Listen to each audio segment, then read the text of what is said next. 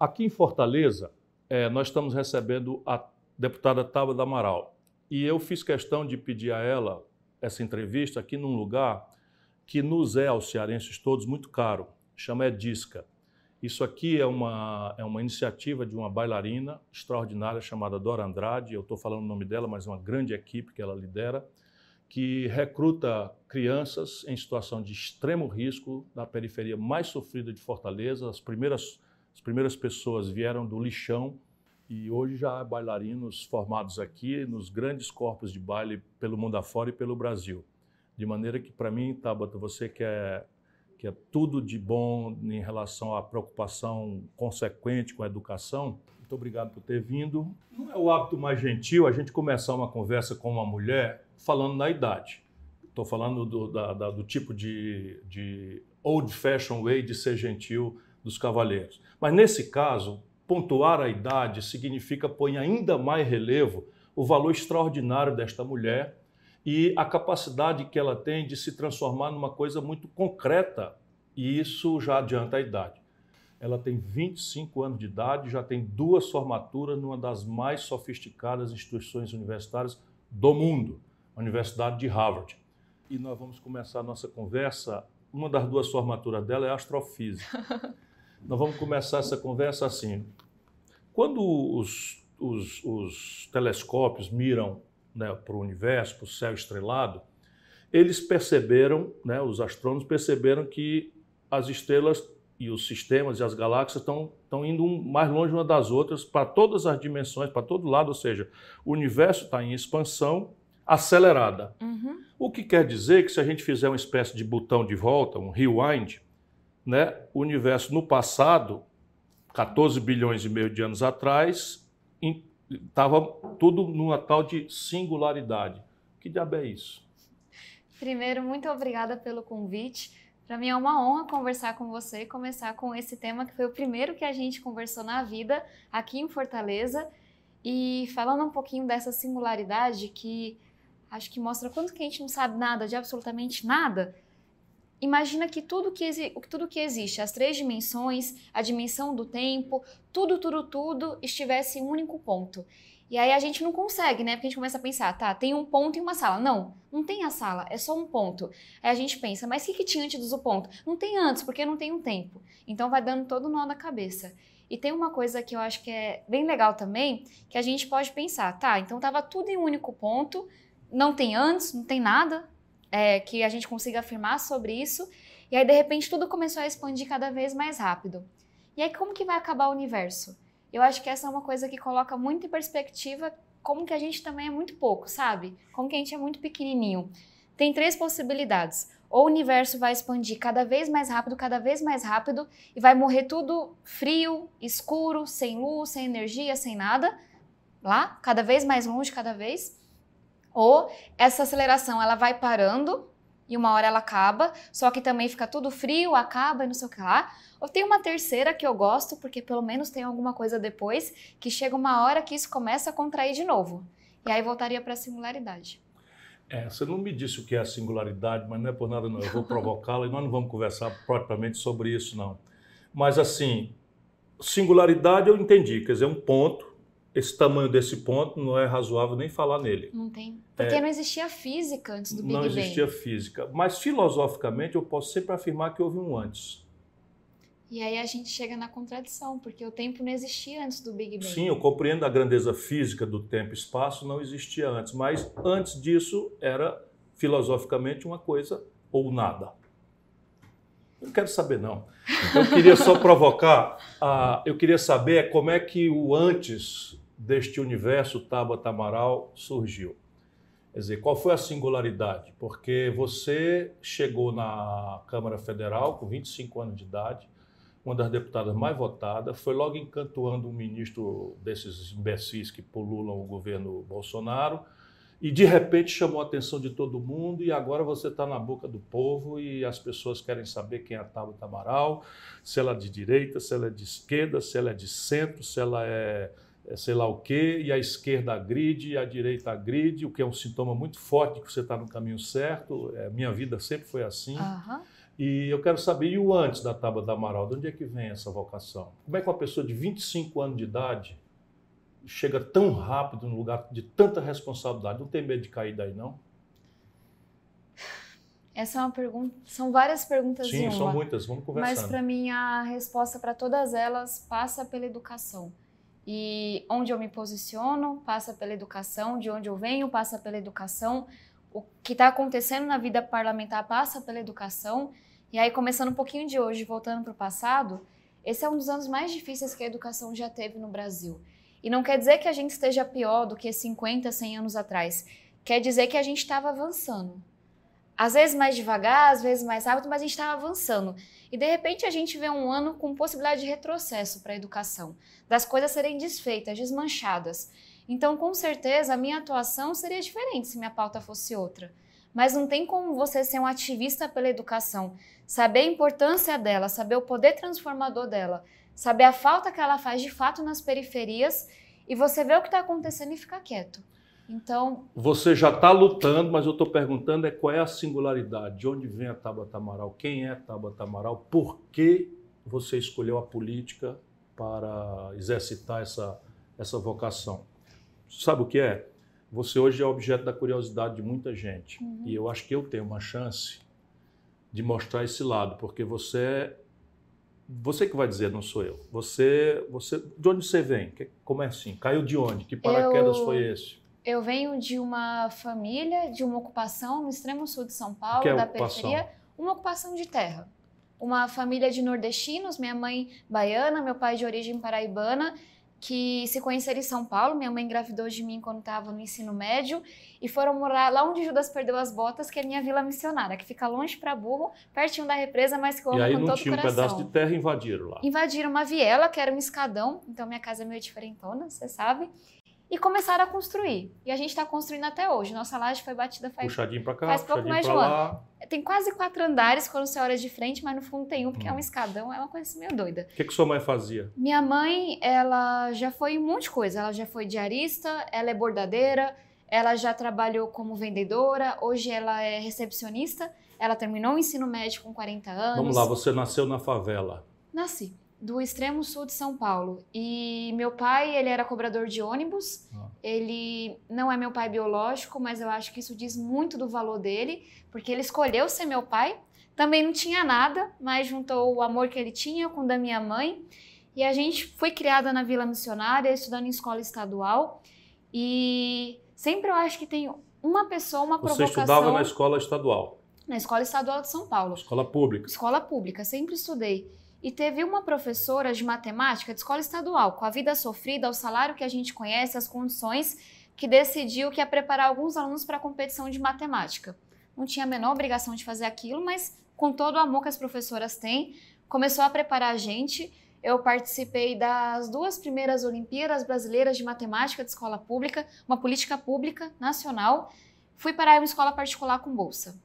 Ah, ganhou a bolsa porque se deu bem na Por Olimpíada de Matemática. Olimpíadas que foram uma chance só de aluno de escola pública participar. Cheguei nessa escola e aí começa um monte de coisa na minha cabeça. Primeira vez que eu vou no centro de São Paulo de fato. Teatro, Ibirapuera, nem sabia que existia. Chego nessa escola com meu sapato ali rasgado, que o povo fazia graça, e todo mundo super arrumado, e tinha um jeito diferente de falar. E aí eu fui descobrir que eu tinha um sotaque meio baiano, que é a periferia nordestina. Total. E tem os paulistas, filhos de paulistas, né? Que tem muito orgulho disso. Quatrocentão. É.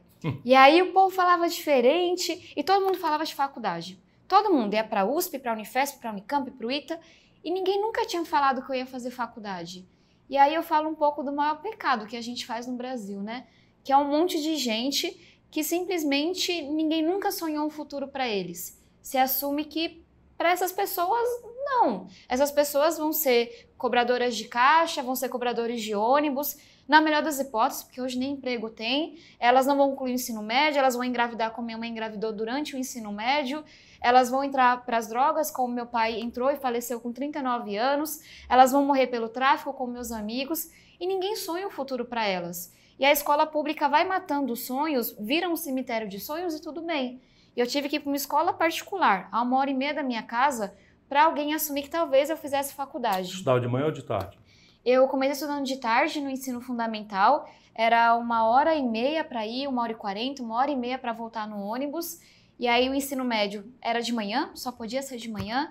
E aí quando. E aí fica muito apertado. Você começa a acordar 4, 5 da manhã, vai para a fila do ônibus, vai assim, que né? Que horas acordava que horas? Acho que umas 4, 5. E lá em São Paulo faz frio num certo período do tempo. Faz, tá fazendo agora já. Eu sei. E eu moro perto da represa. Eu então sei. faz mais frio ainda. E, e aí você vai no ônibus apertado, todo mundo assim já meio bravo. É, chegava na escola já super cansada, porque você tem que estar estudando, mas não tem como. E aí, quando eu estava no segundo ano, minha escola percebeu que eu comecei a faltar algumas atividades. Hum. Percebeu que eu estava indo sem almoçar, porque os professores, eles olham, né? Percebeu que eu não ia numa atividade porque eu não tinha um sapato, e aí vieram conversar comigo. E eu falei: olha, eu não sei se eu vou continuar aqui, porque só a bolsa não é suficiente. E foi nesse momento que eles começaram a pagar cada refeição minha. Eu estava com gastrite, porque eu ficava sem comer o dia todo. Pagaram tratamento, fui no médico, pagaram sapatilha, uma que eu tinha até esses dias, para ir nas premiações das Já competições. usou droga nesse período? Não. Não, nunca teve vontade de fugir dessas Não, coisas? porque foi muito presente com meu pai. E acho que essa Ah, era uma coisa tinha que. esse choque lá.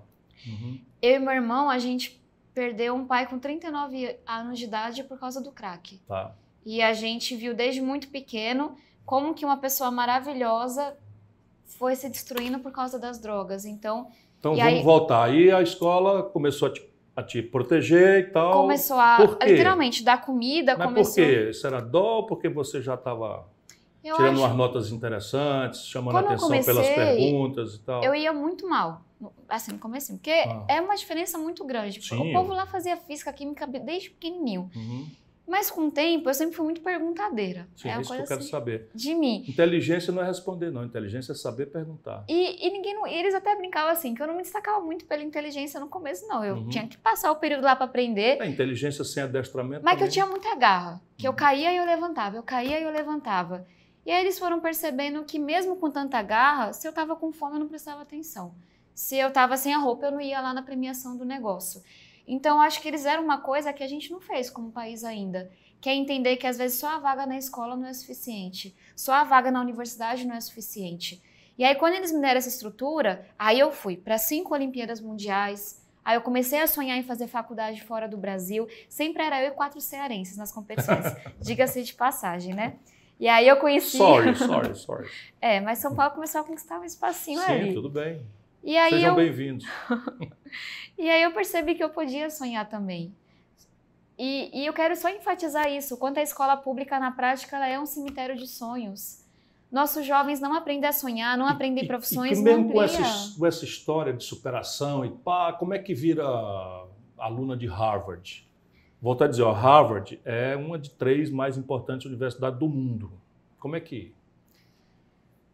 Criticar o nosso vestibular. Uhum. Não tem como não passar por isso. Quando eu descobri que Harvard existia, MIT, Stanford existiam, alguém me falou que eles levavam em conta muito a sua trajetória. Que eles não iam só passar uma linha de chegada e ver quem chegou lá, que eles iam olhar para o todo, para quem correu mais. E eu acreditei naquilo. Eu comecei a fazer inglês no cursinho com bolsa no segundo ano. Eu fiz um ano de inglês, fiz as primeiras provas, não tirei nem a nota mínima. O que aconteceria no Brasil? Espera o próximo ano, se tente do jeito que você conseguir. Lá, passou um mês, podia fazer as provas de novo, com bolsa. Fiz as provas, tirei a nota mínima. E aí, nesse processo, escrevi 40 redações, mandando para 10 faculdades, falando da trajetória do meu pai com as drogas, que eu trabalhava desde os 7 anos, que talvez eu não tivesse as melhores notas, eu não tinha nem no colégio, mas que eu tinha garra, que eu tinha corrido muito.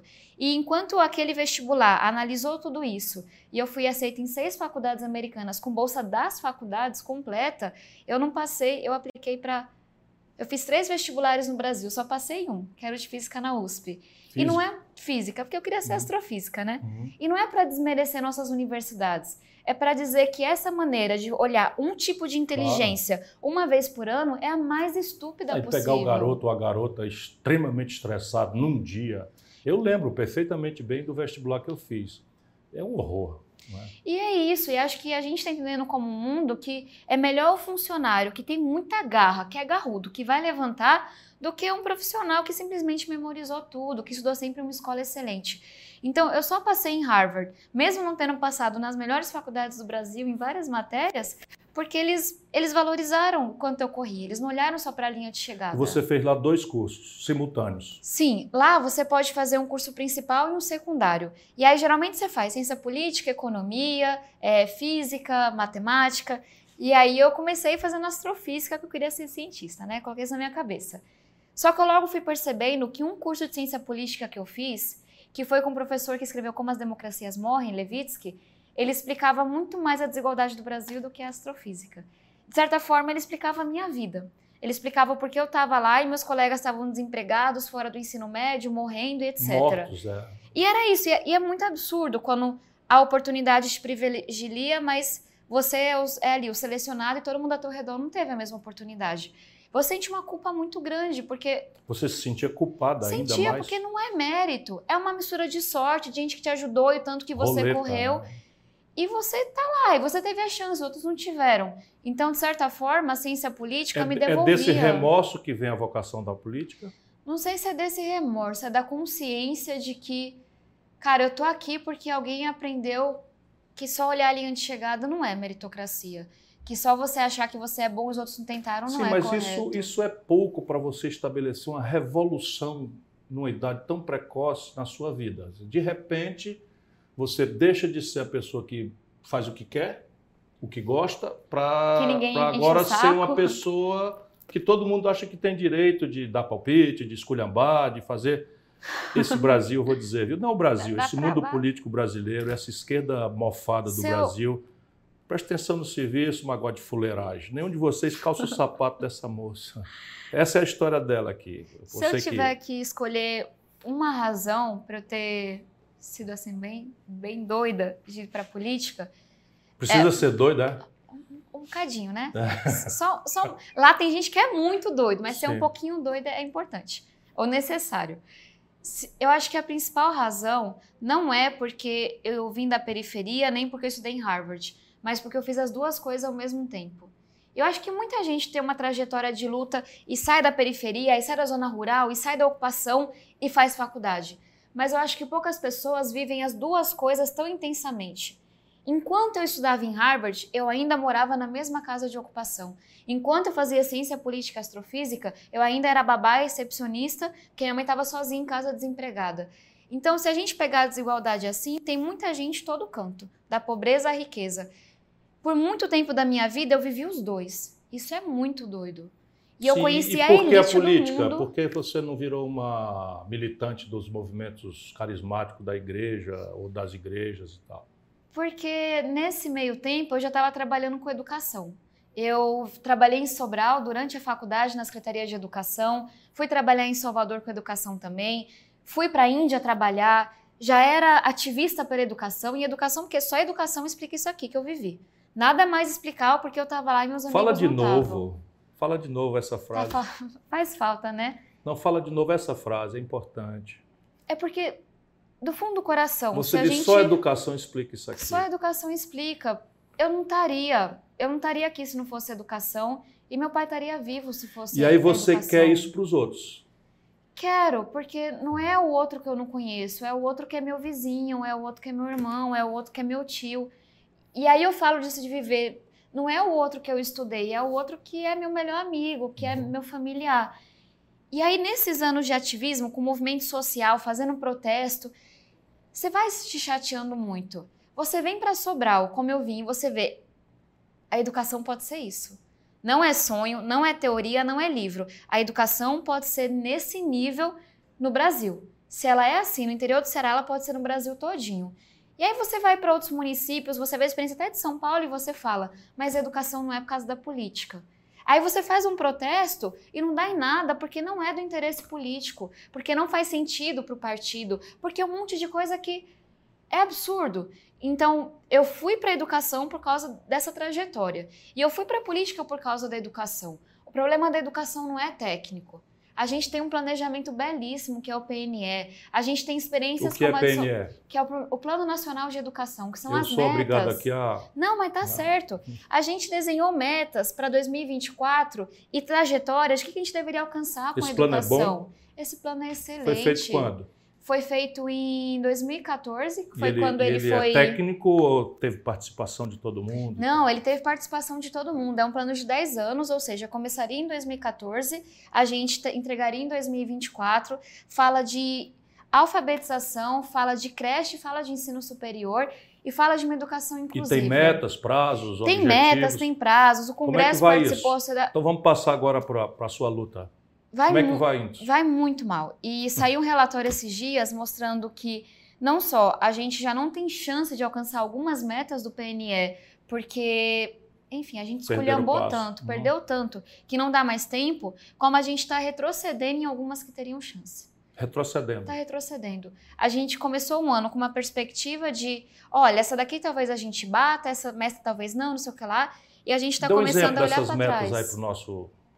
A gente tem uma meta, por exemplo, que é de colocar as pessoas no ensino superior.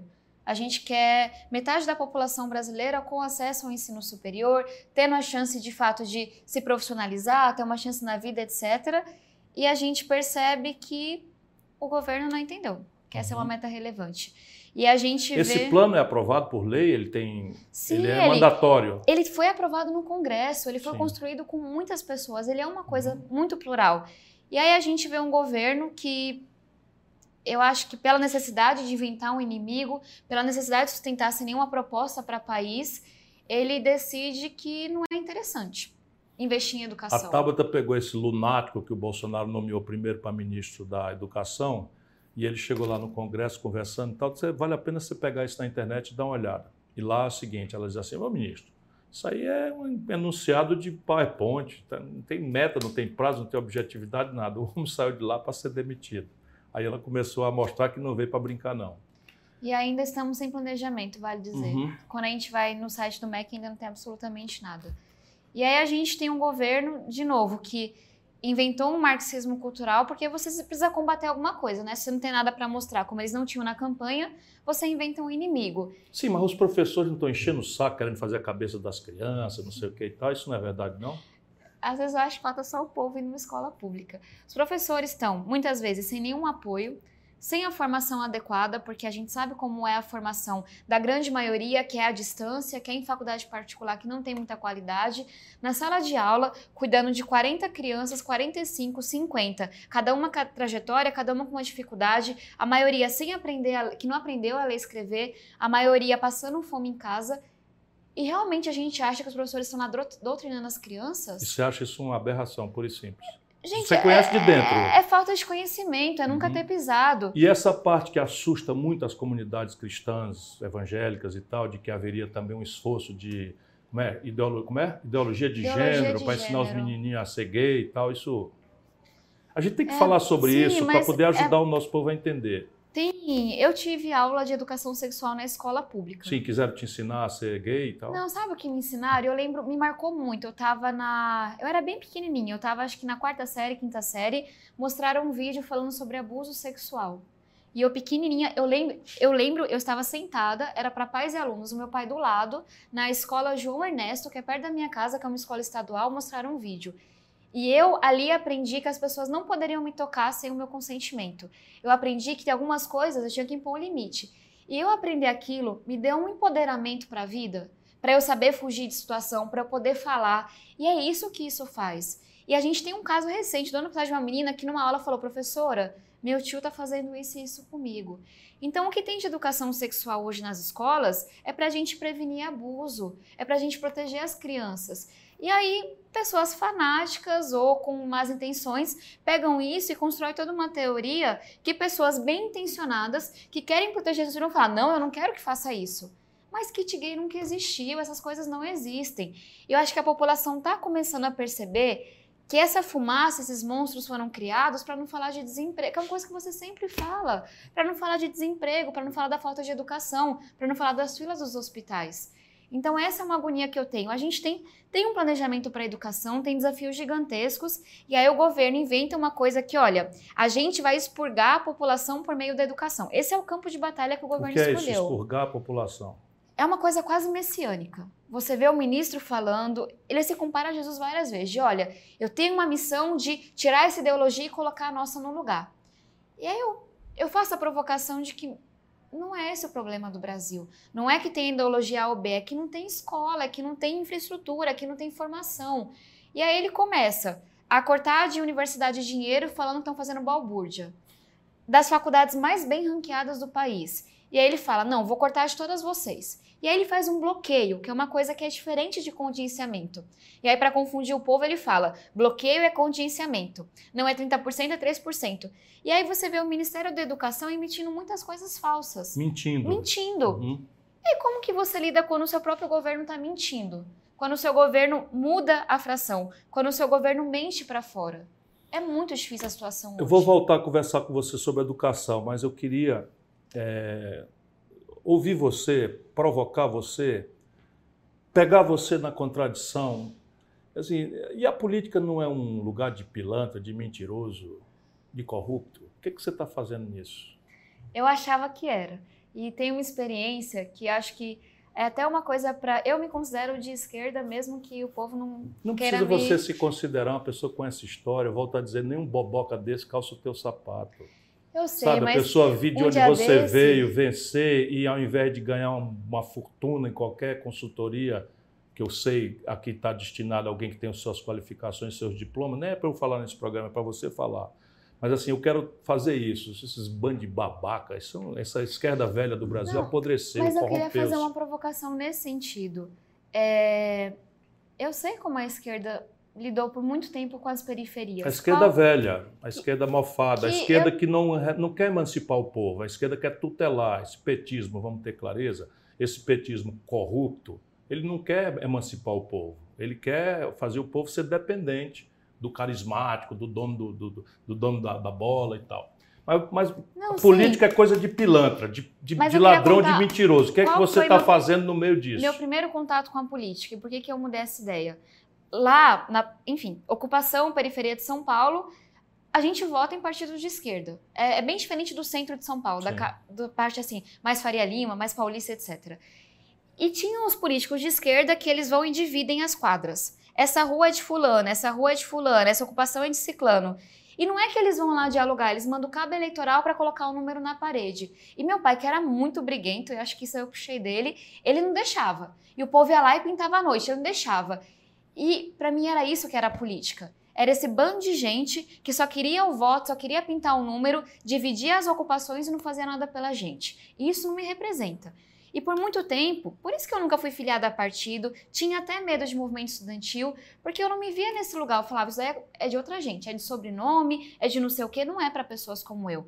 E aí eu fui percebendo, com o trabalho na educação, que eu poderia ficar sempre do lado de cá, tacando pedra, jogando, enchendo o saco, mas a decisão estaria com eles. Eu ia fazer protesto com o meu time, mas não ia mudar nada. E aí chega uma hora que você fala, ou eu jogo a toalha e vou trabalhar e vou ganhar dinheiro e entendo que a educação no Brasil não vai mudar, ou eu entendo que são eles tomando a decisão e que se a gente não entrar, vai continuar sendo eles. E eu acho que é um pouco disso. Dá Fala muito de novo trabalho. essa frase, por favor, olhando para a câmera, para os jovens do Brasil. Isso que eu ia falar, e provocando os jovens. Se não for a gente que se engaja, se candidata, agora em 2020 também, tem que ter uma molecada se candidatando a vereador, vereadora. Mulheres, negros, periféricos. Se a gente não entra, vai continuar sendo os mesmos de sempre. Não tem vácuo, né? Gente, é isso. te- É assim, é bom, é ruim, não sei, mas é a única coisa que tem numa democracia é você entrar. E é claro que tem um custo político alto, e a gente sabe bem disso. E é claro que o povo enche o saco, e é claro que fica dono da sua vida. Mas se a gente está comprometido como a gente está com a educação, vai fazer o quê? Como é que você pediu o primeiro voto na sua já, já brilhante, porém brevíssima carreira política? Como é que foi? Pronto, sou candidato, vou, vou sair de casa, vou pedir o primeiro voto. Primeira coisa é falar com minha mãe, né? É, E aí ela não gostou muito da não gostou ideia, muito não. da ideia, não. Ela sempre fala que. Minha Eu- filha, É. não entre nisso. Ela e meu irmão, né? Eu sei que você sempre escolhe o caminho mais difícil.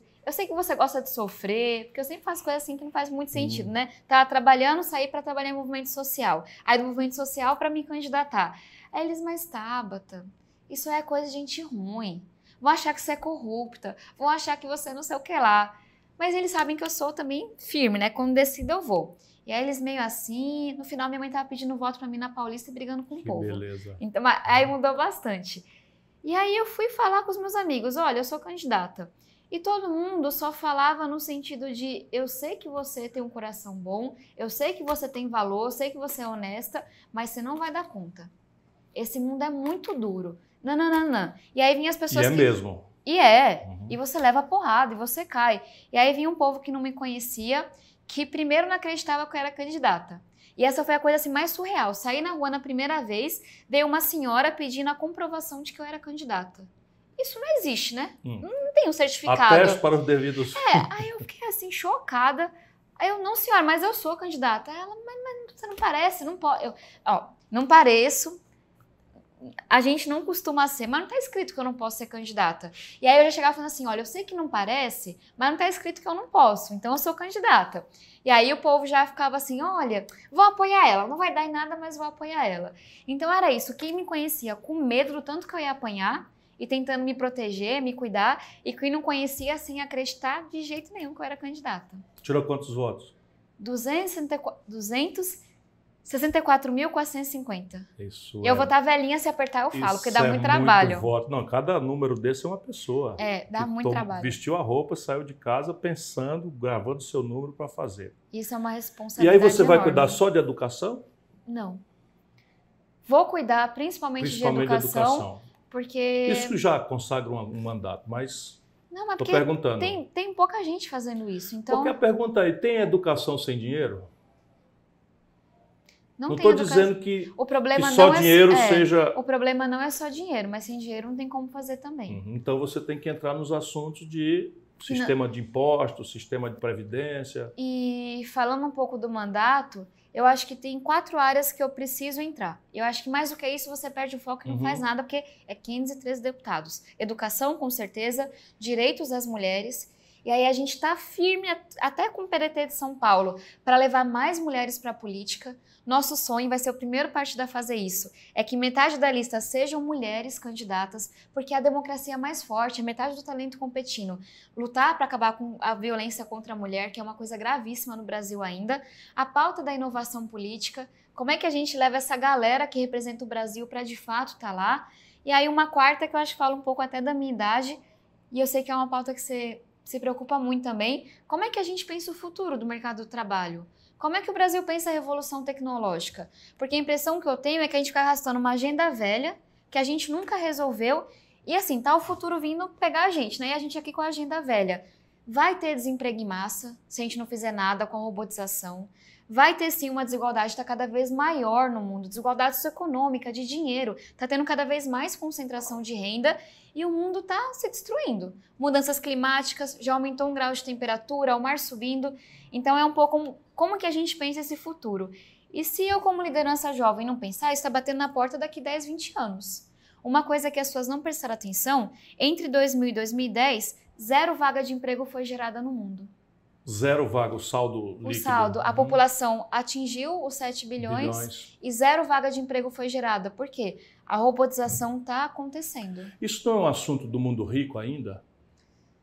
Eu acho que. Claro que vai ser também para nós, mas o Brasil só provocando tem um imensa, um imenso por fazer ainda nos trabalhos tradicionais, indústria, por exemplo, construção civil. Você não vê assim? Depende do que a gente considera. Ah, eu futuro. digo por agora, para futuro. Eu acho dúvida. que isso vai chegar, isso vai chegar nos países desenvolvidos em 10 anos. A projeção eu vou pegar é... os teus quatro temas. Vamos para a educação, uhum. que eu sei que você não gosta muito. é, você disse uma frase aqui que é só dinheiro não basta. E depois afirmou, sem dinheiro não é, não é possível. Ok, estamos de acordo nessa coisa. Mas o que é que precisa para além de dinheiro? Gestão. O que é gestão? Essa palavra gestão, que eu compreendo bastante bem, ela também está associada, muito por incompetência, da velha esquerda vencida, surrada, e sem visão, perde. como se fosse um assunto de direita, quer dizer, administrar bem, isso significa gestão. Gerir o pouco dinheiro, fazer o pouco dinheiro entregar serviços isso, bons. Isso ser... não pode ser um assunto de direita. Não, porque aí fica parecendo que quem é de esquerda, quem sonha com a inclusão, não sabe governar, não sabe ter as contas em dia. Dá vontade todo tempo de pedir para ela dizer de novo. Como é? que as pessoas ficam achando que quem é de esquerda não sabe governar, não então, sabe seguinte, ter as tendo dinheiro passáveis. suficiente ou insuficiente, é questão da gestão da educação. O que é isso na prática? Vamos falar de Sobral? Que eu acho que é o maior exemplo que a gente tem de gestão. Eu detesto que se fale de Sobral, porque é a minha cidade, é... a gente vai parecer, né? Tal, mas pode falar, não fui mas, eu ó, que fiz. Conheci foi Sobral a, antes de lhe conhecer. É, a, verdade, a fama é chegou antes. Primeira coisa. Não, acaba... é fato, é a melhor educação é. do Brasil. E, e, acho que até no momento país que a gente está hoje, os estados quebrando e a gente olhar para o Ceará, que não quebrou, é, um estado muito é a gente mostrar que dá para fazer inclusão com o desenvolvimento. Por que, que o povo queria falar na campanha ou desenvolve a economia ou inclui a população? Quem que vai escolher entre os dois? A gente quer emprego, quer economia crescendo e quer inclusão para as pessoas também. Então, falando de Sobral, primeira coisa, acabou com indicação política para diretor de escola. Pensa cada um. Se alguém gostaria que o chefe do trabalho fosse indicado pelo, pelo vereador X, o vereador Y, isso tem um custo político. E Sobral fez isso. Colocar pessoas selecionadas, competentes para gerir a escola. Segunda coisa, vai formar muito bem os professores. Eu conheci o ex-secretário Júlio César, o Julinho, uhum. e ele falava com muito orgulho para me provocar, né? Não importei um professor de São Paulo. Os professores de Sobral são os professores de Sobral de 10, 20, 30 anos atrás. Só que esses professores inicialmente não tinham uma formação adequada. E aí, se a gente não forma eles continuamente, cada semana, com formação, colocando na sala de aula, não dá jeito. Então, vamos formar os professores e vamos investir em educação também. Sobral tem uma renda, renda média comparando com o Brasil, mas investiu tudo o que tinha que investir em professor, tudo o que tinha que investir nas escolas. Então, são pequenas coisas que a gente não pode achar que seja de direita. Selecionar os diretores por critérios bons e não políticos não pode só a partir da direita que faz, porque isso é bom para a educação. Esse é um critério político, não é um critério fisiológico, Exatamente. clientelista. Não é, é um critério da política. Clientelista, patrimonialista, de você achar que pode lotear os cargos. Né? Fortaleza era assim até pouco tempo atrás, sob o governo do PT todas as escolas administradas por indicado político. Que isso é uma hipocrisia tão grande. Uhum. E pegar o que, isso, o que o Ceará fez também. Pegou o ICMS, que é um imposto, e falou: eu vou distribuir para os municípios que investirem em educação, para aqueles que melhorarem o resultado. E aí tem uma parte da esquerda que acha que isso é errado. Que falar em incentivo, falar em resultado é coisa do demônio. Sim. E, gente, isso é um absurdo. Qual que deve ser a preocupação de quem é progressista, de quem quer inclusão? Todo mundo na escola aprendendo. Emancipar o filho todo do mundo pobre. Com direito por à uma saúde. educação que funcione, claro. E, mas enfim, é, você sabe como e, que é é o padrão briga. pedagógico? Você fala pouco sobre isso. Gestão é uma coisa que eu compreendo, formação do professor, né? é óbvio, né? Uhum. Você fala, não, não que, que, seja óbvio na realidade, é óbvio você como seu, você, a sua opinião está correta. Você fala em formação, como é que eu posso ter um professor se eu não der ele um treinamento continuado, enfim.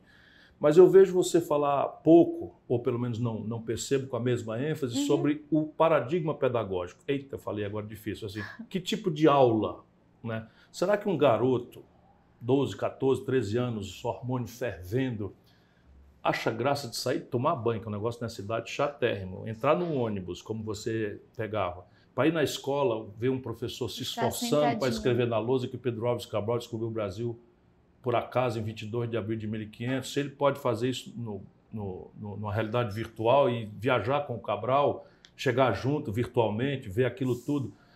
Essa coisa da escola careta, como razão da evasão, do desamor dos alunos com a escola, não te preocupa também? Me preocupa, mas eu acho que é aí que o povo me critica e eu não me importo muito. Eu prefiro falar menos do autor X, da pedagogia, nanana, entrar nessa guerra e falar de uma escola integral. E é isso que eu defendo. Eu acho que muita gente fica dividido, mas a pedagogia não sei o que lá é melhor. Mas eu, eu também não entro nessas, isso não. não é importante. Eu também não entro nessa. Estou falando uma... que tipo de aula. E aí, isso para mim, e eu falo bastante, para mim é uma coisa importante.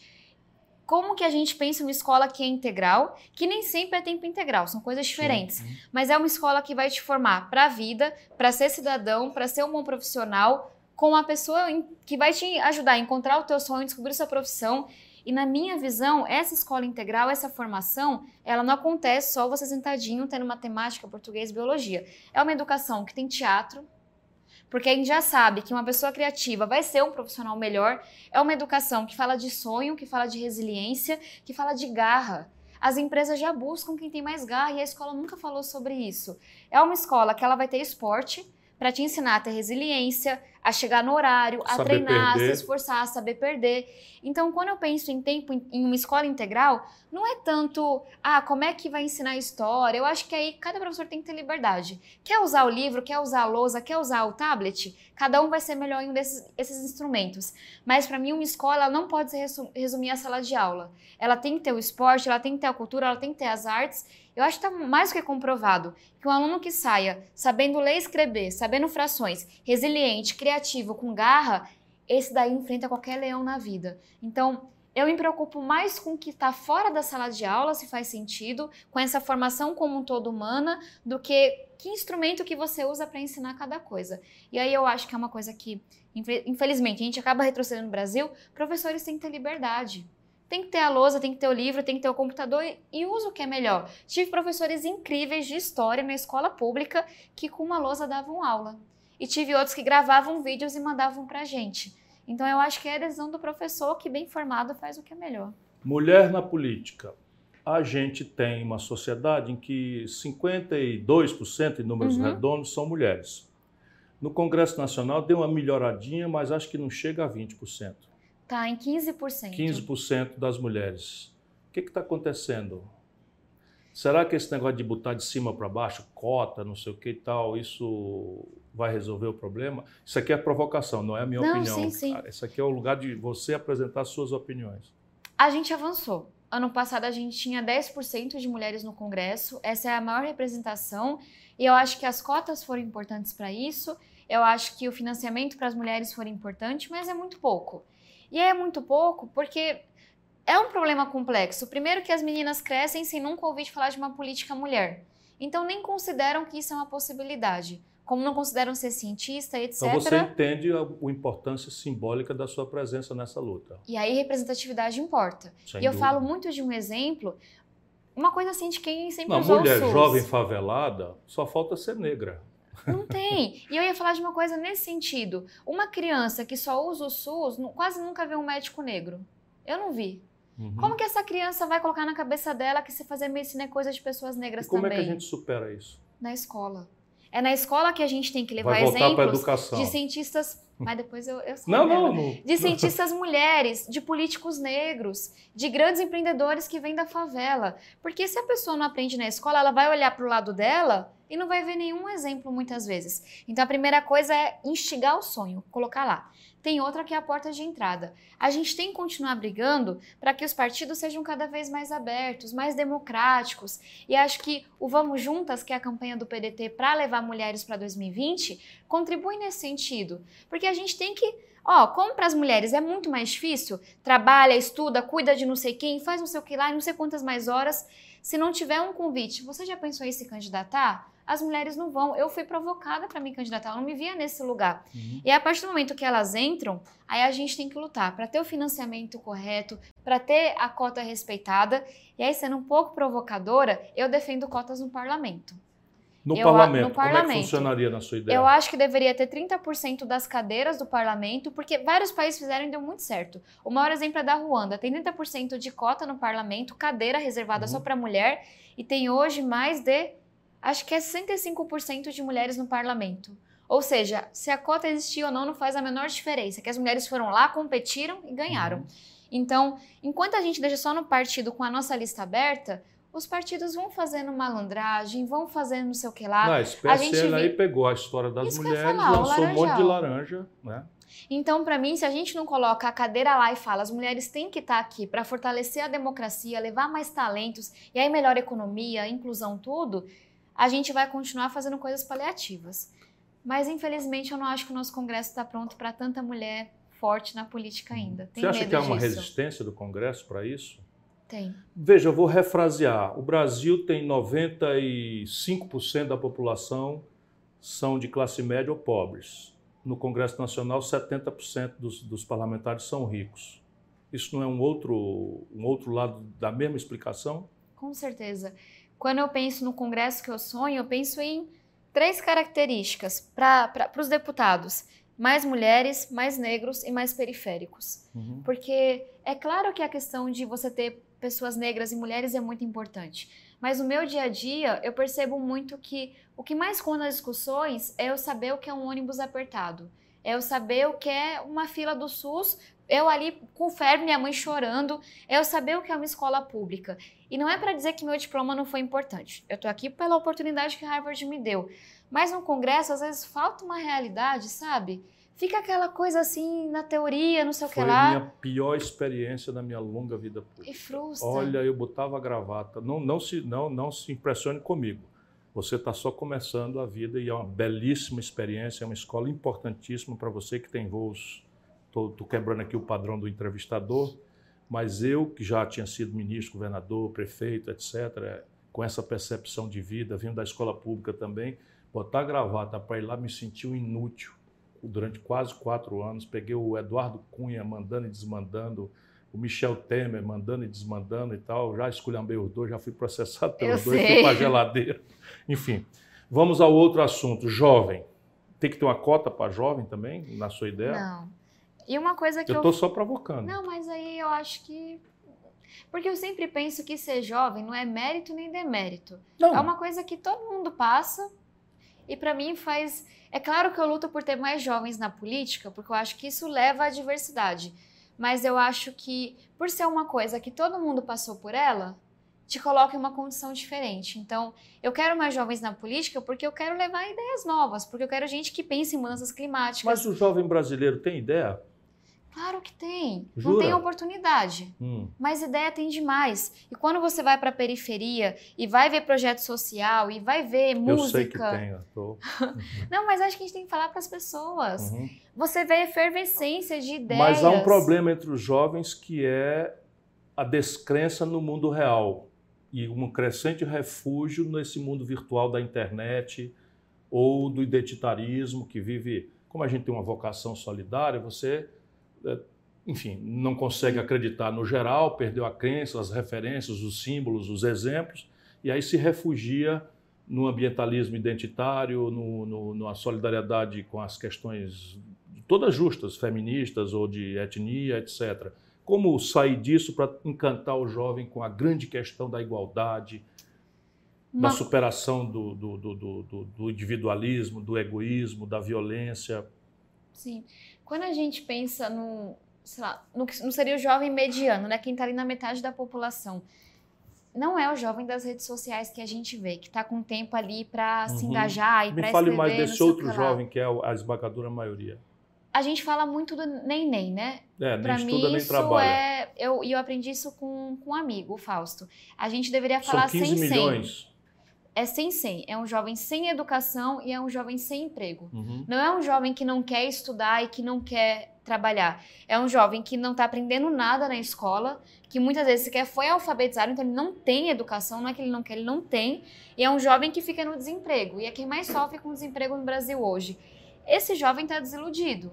É o desemprego normal no Brasil, a média são, são 13%.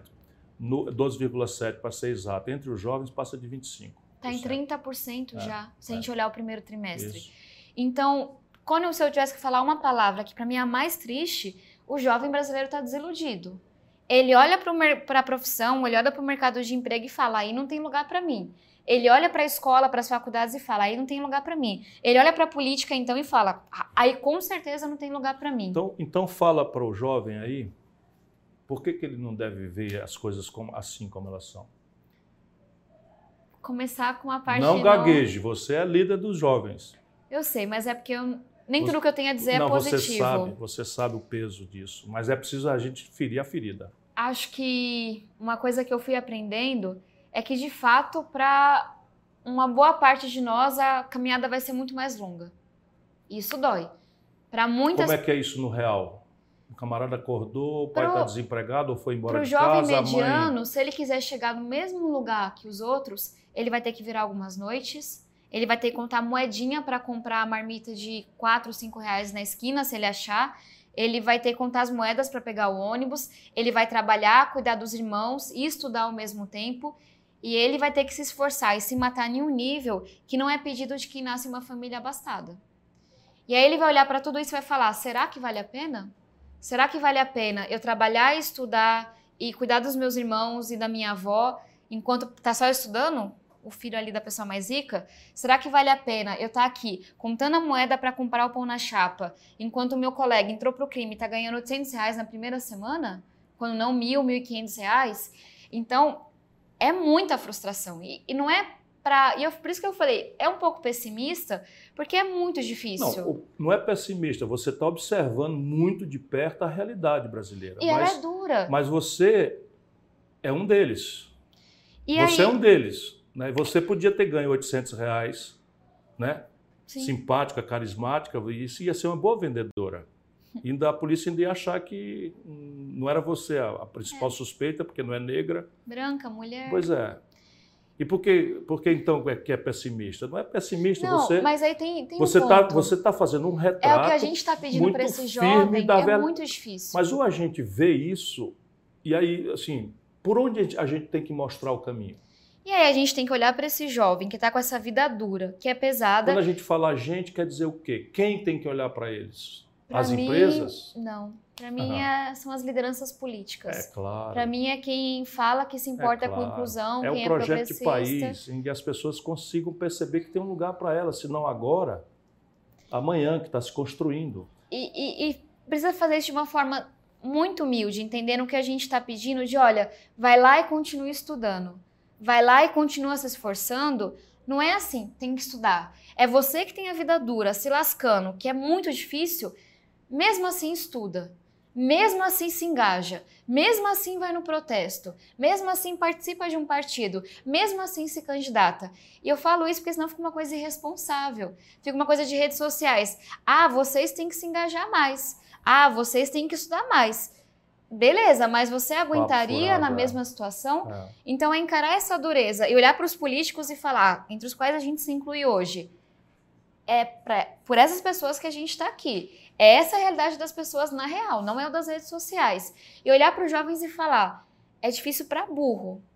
Uma galera não tem ideia do que significa ser cada um de vocês, mas mesmo assim a gente precisa que os jovens se engajem. Porque quando os jovens se engajam, como no dia 15 e no dia 30, lutando pela educação, alguma coisa acontece. E é, de lá é para cá nós conseguimos já uns 2 bilhões. Na primeira rodada, um recuo... tiraram da, da reserva de contingência e agora nós botamos a faca no pescoço e o governo, para passar o coisa lá, um vocês bilhão. fizeram mais um bi. Mais um bi. Mais 300 milhões para a Bolsa da CAPES. E eu falo isso sem nenhum exagero, que as ruas deram muita força. É evidente. Ver a galera lutando pela educação nas ruas deu muita força para falar para o governo que, olha, você brinca, faz palhaçada, mas com educação não. Uhum. Se tem uma pauta que une as pessoas, é a educação. Vamos, vamos concluir é, com uma pergunta ainda na direção das suas quatro grandes, seus quatro grandes focos. Num país em que, ou no mundo, em que você troca gente por máquina na agricultura, nos serviços, troca gente por trocador de ônibus por catraca eletrônica, não sei o que e tal, de onde é que vai vir o emprego? Do que tem de mais humano na gente. E... Não entendi nada, que nem a tal singularidade Vou te fazer começo. uma pergunta. Você acha que os estudos mostram que daqui 30 anos, qual profissão vai acabar? A de médicos especialistas ou a de enfermeiros? A de médicos especialistas. Correto, mas ninguém nunca acertou até agora. Ah, mas evidentemente. Porque um algoritmo. Não, eu, eu, estudo bastante essas coisas, mas a entrevistada aqui hoje é você. Vamos lá, por quê? Os médicos especialistas, o que, que, eles fazem? Eles estudam 8, 10, 12 anos, acumulam um monte de informação para ver um paciente com uma doença rara, uma coisa específica, falar: você tem essa doença. Assim, não dá certo geralmente. A gente tem muitos casos de doenças que aparecem em lugares diferentes do mundo, alguns médicos acertam, outros não, porque é você acumular muita informação e processar. Tem um robô, que é o Watson, que ele conseguiu participar daquele. É tipo um Quem Quer Ser um Milionário Sim. americano, que é o Jeopardy e ele conseguiu acertar todas as perguntas e foi campeão, porque ele pegou todo o conhecimento que o mundo tinha, colocou junto e conseguiu responder. É isso que o médico especialista faz. Uhum. Então, os estudos mostram que o médico especialista vai ser um robô. Vai ter uma enfermeira, que é quem te acolhe, uhum. que é quem olha no olho, que é quem fala: Dona Maria, onde está doendo? mas está doendo assim um assado, que é quem tem o acolhimento, a empatia, o que tem de humano na gente. E vai colocar as informações no Watson, no robô. E o robô vai falar: Fulano tem essa doença. E a enfermeira vai falar: Olha, eu tenho uma notícia para a senhora. Pode chamar os seus filhos? Então a gente. E aí volto para a educação e é a última vez. Se a educação. Não, por favor, fale sempre é educação. É eu fico sempre aborrecendo com a educação. Não, aborrece não. Se a educação ela só ensina a decoreba, a fração, o não sei o que lá, e ela não ensina as características humanas, as habilidades socioemocionais, a gente cada vez prepara menos para esse mundo. Se o que tem de mais humano é o que faz um artista, é o que faz um pianista, é o que faz um nadador, é isso que vai sobreviver. Que é o que tem uma enfermeira, é o que tem uma professora, é isso que fica. Você acha que o mundo privado, a iniciativa privada, será capaz no futuro de ela garantir esse lugar de renda para as populações? Quem então tem essa responsabilidade, na sua opinião? O nosso governo, que não só hoje tem uma agenda antiga, como fica cavucando uma agenda ainda mais isso, antiga. Isso é óbvio. E isso é que define as pessoas. Não se preocupe com as críticas. Quer falar mais alguma coisa? Só uma coisinha. Eu tive a oportunidade de falar com um representante do governo alemão e eu fiz essa pergunta para eles, né? Porque eles estão se preocupando com o futuro, a vontade de se preocupar com o passado.